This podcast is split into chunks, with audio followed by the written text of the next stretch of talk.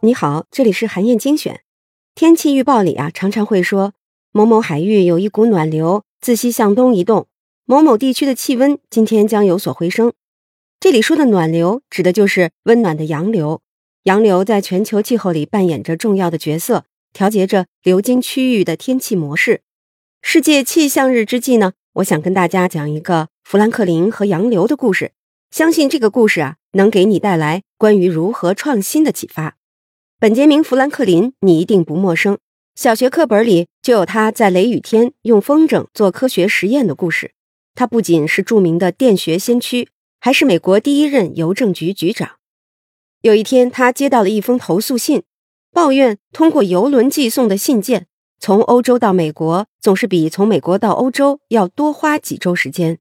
这就让富兰克林想起了二十岁的时候自己坐船从伦敦返回美国。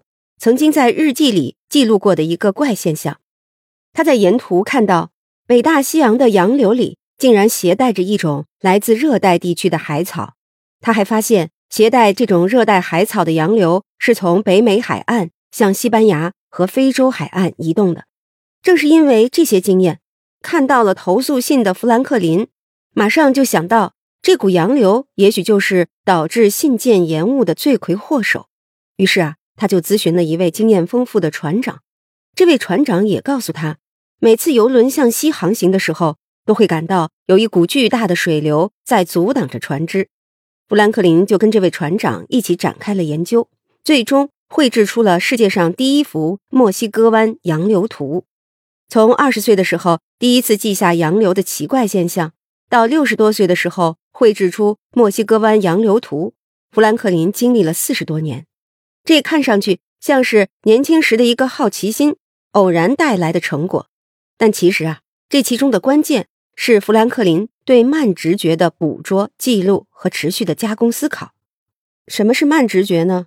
《伟大创意的诞生》这本书的作者被称为科技界达尔文的史蒂文·约翰逊，他就曾经讲到啊，绝大多数的伟大创意在产生之前的很长时间里，其实。都是处于一种思维的模糊状态，他把这个过程呢就叫做慢直觉。其实啊，世界上很多的发明创造都不是天才科学家的灵光一现，而是慢直觉长期孵化的结果。就像氧气的发现者约瑟夫·普利斯特里，他在少年的时候就喜欢琢磨，关在密封玻璃瓶里的蜘蛛为什么会很快的死去，瓶子里有什么玄机呢？还有。著名的生物学家爱德华·威尔逊，他也是从小就对蚂蚁的群体行为非常的感兴趣，这就帮助他后来提出了社会生物学的概念。如果你在生活和工作里遇到了什么不同寻常的东西，千万不要放过，先不要去想它能给你带来什么，只管把它们记下来。有机会呢，就去研究研究，思考思考。随着你积累的知识和想法越来越多，也许未来的某一天。